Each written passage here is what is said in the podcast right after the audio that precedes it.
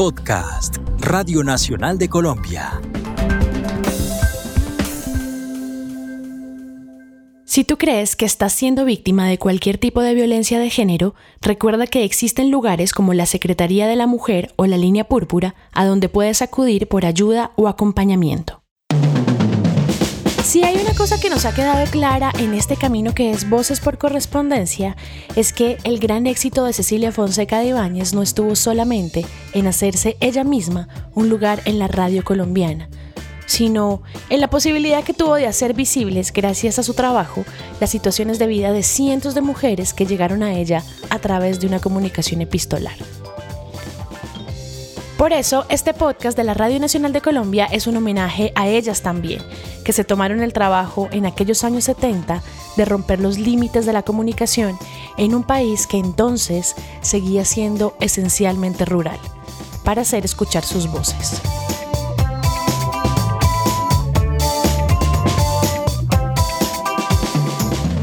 Cosas más fascinantes de Cecilia Fonseca de Ibáñez, como el personaje que fue, es que su rebeldía de lo femenino logró llevarla a un espacio que por entonces seguía siendo fundamentalmente masculino. Sin embargo, al mismo tiempo, aprendió a fluctuar entre esa masculinidad del entorno laboral para volverse a colar en el espacio femenino de lo privado, de la casa, gracias a su voz que se volvió la voz confidente en el hogar de tantas mujeres que le escribían. ¿Cómo es que se construyó esa relación entre las remitentes que vieron en ella a una amiga, lejana y cercana a la vez, en un medio tan poderoso como la radio? Muchas veces el poder de la radio no ha sido medido en toda su exacta capacidad por la gente que lo tiene. No saben exactamente qué es lo que están haciendo con él y cómo podrían encauzarlo y orientarlo. No, no lo saben. Entonces eso es una cosa sumamente peligrosa. Entre 1971 y 1973, Cecilia Fonseca recibió una innumerable cantidad de cartas para ser respondidas en su programa Aquí le resolvemos su caso. Un programa radial que, en esencia, estaba dirigido a todo el público, pero que con el tiempo se convirtió en un espacio en el que las mujeres pudieron contar sus historias y recibir consejos de parte de Doña Cecilia, como la llamaban. Las cartas, llenas de historias dolorosas sobre lo que era ser mujer por aquellos años, daban cuenta también de un contexto social de un país en el que las mujeres ni siquiera tenían acceso a la educación. Muestra de ello fueron las formas de redacción y la ortografía con las que las cartas fueron escritas. En 1973, cuando el programa de radio se acabó, muchas de esas cartas quedaron en el olvido. ¿Cómo es que hoy, 50 años después, volvemos a encontrarnos con ellas? Pues mira, yo descubrí, bueno, te voy a contar cómo, cómo, cómo llegué yo a esas cartas. Yo, yo, yo descubrí esas cartas, yo, cuando mi abuela se murió, mi abuela tenía un estudio gigante, era el tercer piso su casa, era una biblioteca inmensa y había mil papeles, o sea, esto era, duramos como un mes sacando cosas. Descubrí los libretos y descubrí esta caja con cartas. Cuando yo vi esas cartas, intuí. Y yo dije, esto me sirve, yo me lo llevo. Y abrí cinco, más o menos. Y todas eran súper super duras. Eh, y me acordé de que cuando yo empecé a hacer mi, mi, Cuando yo dije, yo tengo que empezar a grabar a mi abuela y tengo que ir a hablar con ella y a, y a recoger como parte de su historia, ella me contó que este programa había sido especialmente muy difícil para ella, porque efectivamente pues ella, mira, ella era, ella era feminista y además era eh, convencida de que la mujer tenía que ser independiente, pero eso no era, una, eso no era un discurso, eso era real, ¿sí? O sea, ella, eh, no sé, siempre me dijo a mí, por ejemplo, que usted tiene que trabajar, ser independiente y comprarse hasta sus medias y sus calzones, o sea, que no dependa de un hombre, por favor, jamás. Y eso solamente se lo da a usted como ser muy pila, digamos, ahí estaba eso de ella, ¿no? Que eso para mí ha sido fuerte, te lo confieso, o sea, eso ha sido, claro, es, es bello, si uno lo ve desde afuera, pero para acá es como, uff, bueno, qué carga tan dura también, ¿no? Entonces, en el, cerrando el paréntesis, esto, digamos que ella, cuando empezó a hacer este programa, ella estaba convencida de que, lo que ella me contó es que estaba convencida de que, de que, de que la radio tenía que servir para algo. Y de que, digamos, tenía que haber una manera de ayudar concretamente a la gente, ¿no? Como de verdad, ayudar a la gente de verdad. Pero cuando ella empezó a ver esto, o sea, todas esas cartas que, tú, que, que, están ahí, que estaban sin abrir, muchas, em, ella no las alcanzó a responder. Que eso es una cosa que es dura también, o sea, como que uno dice, pucha, todas estas mujeres se quedaron esperando la respuesta, muy tenaz. Desde luego, la mayor parte de, los, de la gente que está trabajando en radio son periodistas actualmente. No hay necesidad de ser ni siquiera un buen locutor. No importa, quitaron las licencias de locutores, por ejemplo. Y entonces eso, eso es una cosa sumamente grave, porque cualquiera puede hablar y, no, y no cualquiera puede hablar.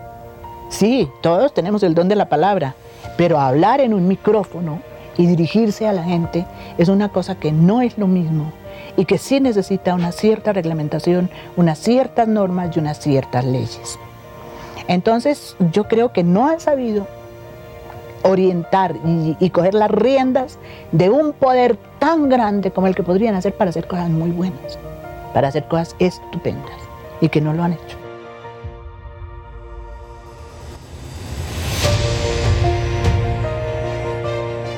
Fueron estas cartas una suerte de lazo entretejido entre las vidas de mujeres de muchos rincones del país. Las mujeres escritoras y Cecilia construyeron una relación en la que ella fue, sobre todo, un lugar en donde dejar reposar el miedo, la angustia, el dolor de saberse solas en un mundo construido y dirigido solo por hombres. Pero muchas sí las alcanzó a responder.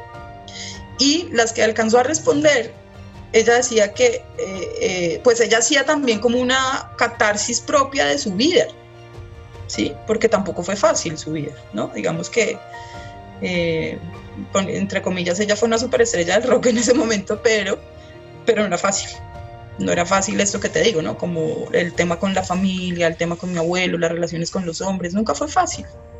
Nunca es fácil, o sea, la vida no es fácil. Y y era muy difícil para ella pensar que ella no podía hacer nada, realmente. Que ella no podía transformar esa vida de esas, de esas mujeres y que para ella era una carga súper fuerte porque tenía una responsabilidad brutal de darle consejos a alguien que estaba esperando con ansias esa respuesta porque creía en ella, pero que no, digamos, ella lo que sentía era que era una irresponsabilidad meterse a decir eso. Entonces ella renunció y por eso hay un montón de cartas que no están, sí, que están sin responder. Entonces, yo creo que hay dos cosas. Uno, como la, la convicción de ella de eso, de crear una relación con las mujeres, sobre todo, porque es que estos eran mujeres todas, o sea, de, de, de, aplicar, digamos, como una teoría feminista, no sé cuál, yo no me las conozco, pero digamos sí como de entender que, el papel de la mujer es importante y que ella como mujer podía tener como cierta relación empática con otras y ayudar por lo menos a, a, conversar, simplemente. Pero luego para ella, digamos es, esto por un lado, y por el otro lado cuando se dio cuenta de esto, también fue difícil entender que, que sus posibilidades eran, se quedaban chiquitas, que esto iba más allá y que iba a ser muy difícil resolverlo. Entonces ella me dijo, yo no soy psicóloga, había muchas cosas que yo no, o sea, ¿cómo le digo yo a una, por ejemplo, esa carta que, que me mandaste? O sea, ¿cómo le digo yo a una mujer? Porque todas las historias son similares, ¿no? Eh, que no aborte o que aborte, ¿sí? Porque ella era pro aborto, digamos, en ese momento, que esto era como, wow, y pro anticonceptivos y bueno. Eh, ¿Cómo le digo yo a una mujer que aborte si su marido le pega? ¿O cómo le digo yo a una mujer que se vaya de su casa o sea, eh, ¿cómo responde a esa carta? ¿Cómo hubiera respondido ella a esa carta? ¿Sí? Muy duro, porque, porque con, qué, con qué, digamos, con qué autoridad podría ella, podría ella, eso fue lo que ella me dijo, yo con qué autoridad podría decir si mi vida también es muy difícil. ¿Sí? Entonces se volvió como un espejo también obviamente guardando todas las proporciones, ¿no? Todo este contexto en el que se construyó la relación entre las escritoras de las cartas y Cecilia Fonseca de Ibáñez fue posible gracias a la radio, Y es que, indiscutiblemente, los medios de comunicación han jugado históricamente un papel fundamental en la reivindicación de los derechos de las minorías. Adriana Bernal, una de las primeras mujeres en incursionar en la dirección de fotografía en el país, habló con Voces por Correspondencia sobre lo que ha significado la presencia femenina en espacios que antes estaban limitados. Estimada señora o señora, siempre he escuchado sus consejos y por eso decidí escribirle. Pero antes quiero pedirle que no relate mi carta, solo quiero su consejo. Señora, tengo 29 años, mi esposo 45. Tengo 15 años de casada y 5 niños. Todos estudian. Yo no estudié sino hasta segundo de primaria, a pesar de que mis papás tenían plata, pero usted sabe, pero usted sabe cómo son las cosas y mi papá dice que la mujer no necesita estudiar. Yo fui feliz cinco años hasta que sorprendí a mi esposo varias veces con las de él. Señora, como mi esposo era militar, en ese tiempo siempre pidió estar lejos de mí, porque no le podían faltar sus novias. Claro, a mí no me llegó a faltar nada, antes me sobraba. Su desprendimiento fue aumentando hasta que los superiores se dieron cuenta y lo trajeron al lado mío, y de allí empezó la mala vida. Fue cuando empezó a pegarme. Ya está retirado del ejército y ya no mira a las mujeres grandes que le gustaban, sino a las niñas de 8 o 12 años. O al menos a mí me parece eso. Siempre le habían gustado. Señora, por este vicio, varias señoras le hacían reclamos y tuvo varios problemas y escándalos en presencia de mis niñas y de mí. Jamás se disculpó, y al contrario me decía que sentía asco por mí y que se iba a ir y me iba a dejar. Esto terminó con mi decisión de enfrentármele y casi el muerto es él. Señora, tuvo una mujer hace un año a quien adoró con toda su, alma, pero ella se cansó de él y lo dejó. Y allí en adelante mantiene una tristeza que solo él y Dios lo comprende. Señora, Dios le pagará este consejo. Le ruego no relate mi carta, sería delatarme y él escucha sus consejos diarios. Atentamente, la muerta en vivo.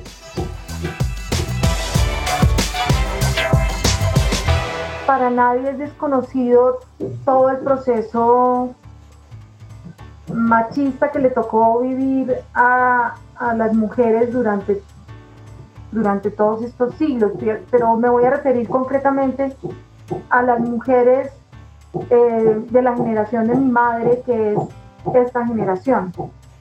Eh, esa fue una generación de transición muy, muy fuerte, porque eh, ya comenzaron a hablar, ya se comenzó a hablar de, de, la liberación femenina, es un poco la época en donde, en donde se consigue el voto para la mujer, en donde muchas mujeres estudiaron, mi madre por ejemplo era abogada, que era un poco extraño para la época, mi tía también, pero de todas maneras seguían existiendo unos eh, patrones patriarcales que determinaban las relaciones de eh, amorosas, digamos, o las relaciones de, matrimonio muy, muy fuertes. Entonces estas mujeres en general eran todas muy sufridas, incluso aquellas que estudiaban, incluso aquellas que podían defenderse. ¿sí? Eh, entonces, digamos que fue una, fue una generación muy, muy extraña porque ya la mujer sabía que tenía derecho a, cosas distintas, pero seguida, seguía metida en esquemas patriarcales y machistas muy, muy fuertes. En el caso de esta mujer, eh, hay otros componentes mucho más duros, pues que no estudia, que se casa a los 14 años, eh, pues terrible, porque, porque no tuvo vida, digamos, no tuvo juventud, y, pues termina pasándole todo lo que nos narra ahí, que es producto de mm, realmente del machismo, porque casarse a los 14 años y, sentir que sin él no es nada, pues es, producto de una estructura patriarcal machista. Me, digamos, me, dio un poco duro como ver que, que eso, eso seguramente se está repitiendo hoy en día en, muchos hogares, ¿no? es que en ese, en ese punto todavía no se ha avanzado lo suficiente. El argumento de los hombres es, eh, pero es que a mí también me ha tocado duro. Pero digan lo que digan, el camino es más duro para una mujer que para un hombre, laboralmente hablando. eh, no en todas, las, no en todas las labores, habrá unas labores en donde la mujer se pueda desempeñar más fácil, pero concretamente en, en oficios como el mío, en la dirección de fotografía, sigue siendo un espacio muy masculino. Entonces, en donde los espacios son muy masculinos, la labor de la mujer es mucho más difícil. Eh, pero, pero hay que admitir eh, que, que, ha cambiado, que si seguimos necesitando eh, llegar a un punto al que todavía no hemos llegado, pero es verdad que los espacios laborales se han abierto y cada vez más esos, esos espacios laborales son ocupados por mujeres. Entonces digamos que, en estos últimos 40 años eh, la cara ha cambiado mucho, no es la misma que hace 40 años. Eh, pero todavía hay camino por recorrer. Yo creo que los referentes son cada vez mayores. Yo creo que, cada vez las mujeres tienen eh, referentes femeninos que les permiten seguir avanzando, pero todavía hay cosas que cambiar. Es decir, en momentos en que había realmente opresión y en momentos en que realmente estábamos muy en desventaja, el cambio se dio más suavemente y ahora cuando hemos avanzado y cuando tenemos más posibilidades, el cambio se está dando un poco más agresivamente. Y, con todas estas cosas de género en donde se está buscando que el idioma cambie, que la postura cambie, que nadie se pueda coquetearnos, que a mí me da a veces miedo que eso sea un boomerang, que, que se vuelva, digamos, más un problema que una, que una ventaja. Porque los cambios no se pueden hacer en solitario. Entre más nos segreguemos, más seguimos perpetuando eso. Ah, que es que somos capaces solas. Sí, nadie está diciendo que no, podemos ser capaces solas. La pregunta real es, ¿queremos ser capaces solas? Yo no, personalmente yo no quiero ser capaz sola. Yo quiero construir hombres y mujeres un futuro mejor para nuestras hijas, para las hijas de nuestras hijas. Pero hombres y mujeres, porque hombres y mujeres eh, parimos hijas, mujeres, ambos. Y a ambos nos interesa, em, nos interesa que, el mundo, que el mundo sea mejor para ellas. A partir de esas cartas que nacieron en el encuentro femenino de la radio, hoy existe Retazos de Antaño un proyecto transmedia que puedes conocer completo en nuestra cuenta de Instagram Radio Nacional Co. Conoce algunas de las cartas que recibió Cecilia Fonseca de Ibáñez y que inspiraron este podcast Voces por Correspondencia de la serie Retazos de Antaño en www.radionacional.co.